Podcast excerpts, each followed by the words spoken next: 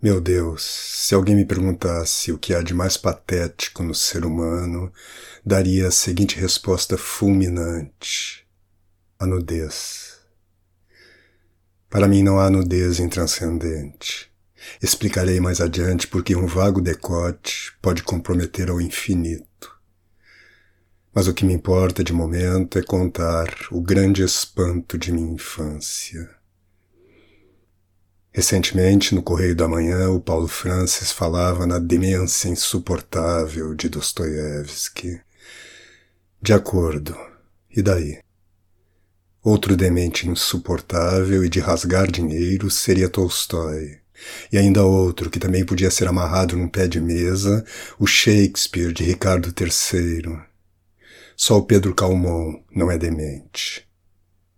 Estou divagando outra vez, desculpem. Eis o que eu queria dizer.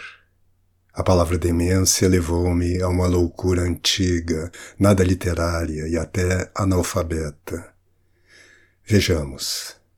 Já contei umas dez vezes que minha família morava na Rua Alegre, aldeia campista, ao lado de uma farmácia. Na esquina, à esquerda da minha casa, residia um parente do Marechal Hermes da Fonseca, e ao lado havia uma cabeça de porco. Morava aí com a mãe, por sinal lavadeira, uma moça dos seus 25, 30 anos. A velha era portuguesa e a filha, não sei. Era doida da rua, do bairro. Não gritava, não agredia, nem falava. Ficava no quarto, dia e noite, e eu ouvia dizer que tomava banho de bacia, com a mãe ensaboando, esfregando e berrando: Fica quieta, fica quieta. Dizia-se também que a demente tinha horror de banho. Também não sei. Em torno dessa loucura fora montado todo um folclore, e de vez em quando vinha uma comadre e acrescentava mais uma fantasia. Certa vez ouvi uma conversa de vizinhas. Uma das mexeriqueiras contou que a louca, nas noites quentes ou frias, sei lá, tirava a roupa, tudo. E ia assim, nua, até de manhã. De manhã a portuguesa acordava e metia-lhe o chinelo. Eu ouvi a história de olho grande. Por muitos dias e muitas noites aquilo não me saiu da cabeça.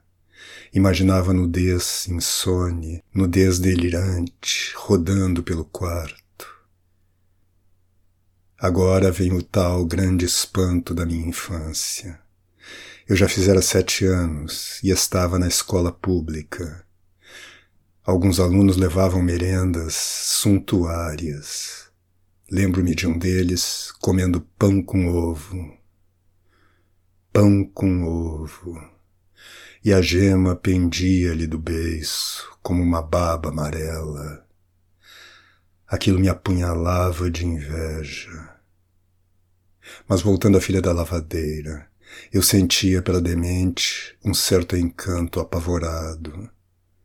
Em casa as tias avisavam: não vai lá, não vai lá mas eu escapulia e, com pouco mais, estava brincando com os meninos da casa de cômodos.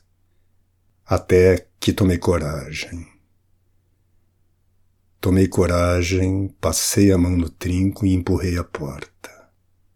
Passei lá um segundo fulminante, mas vi. A louca estava no fundo do quarto, encostada à parede e nua, completamente nua essa imagem de nudez acuada está ainda agora, neste momento, diante de mim. Não esperei mais. Corri. Entrei em casa tão branco que alguém perguntou: O que é que você tem, menino? Disse, se é que disse: Nada não. Meti-me na cama. Debaixo do lençol tiritava de vergonha, pena, medo e também nojo. De repente um mundo se enchia de luz. Cada qual tinha sua nudez obrigatória. As donas da rua, se tirassem a roupa toda, estariam nuas como a filha da lavadeira. Isso aconteceu em 1918, por aí.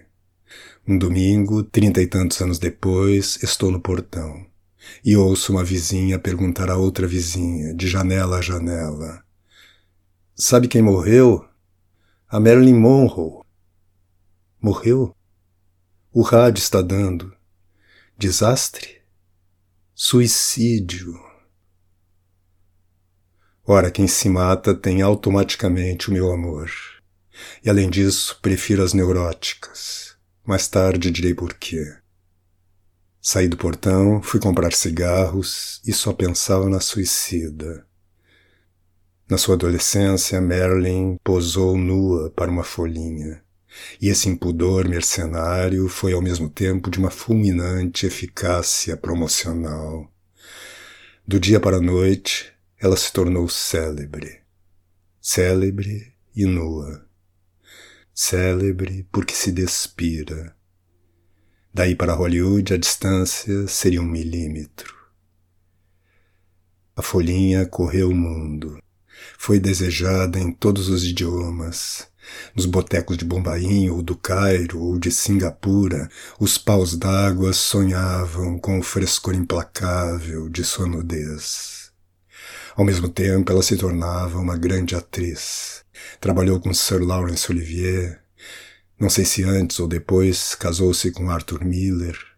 Pouco importava o marido, o homem. O que a fascinou foi o grande dramaturgo.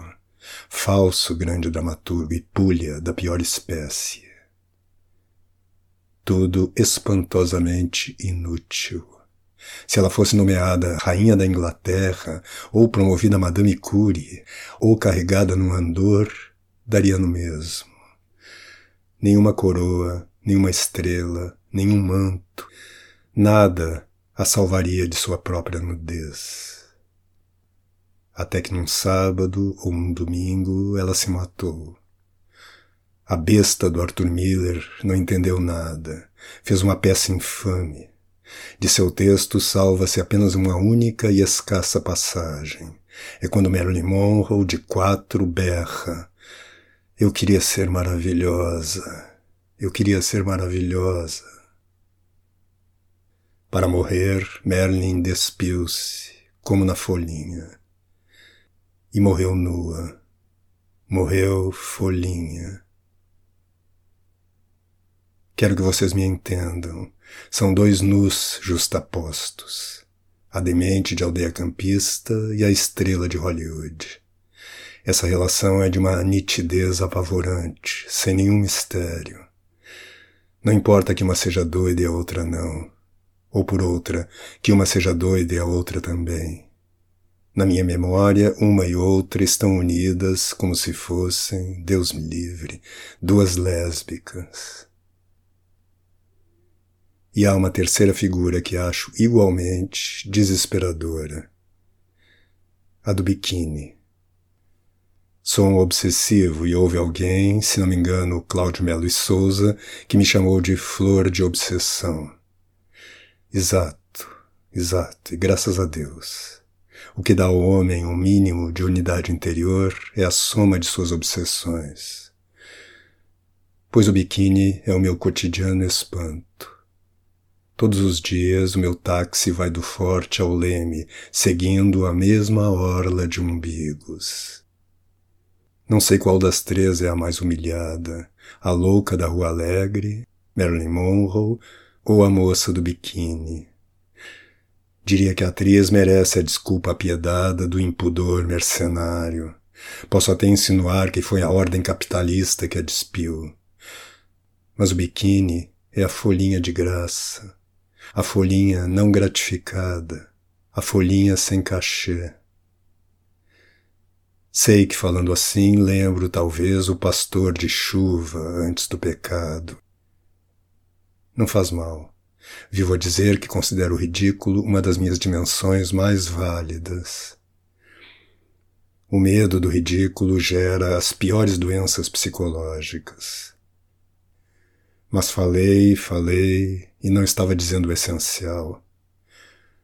Ouçam. Marilyn Monroe morreu porque se despiu sem amor. E aí está a palavra: amor. Amor. Foi o remorso, foi a humilhação da nudez sem amor. Só o ser amado tem o direito de olhar um simples decote.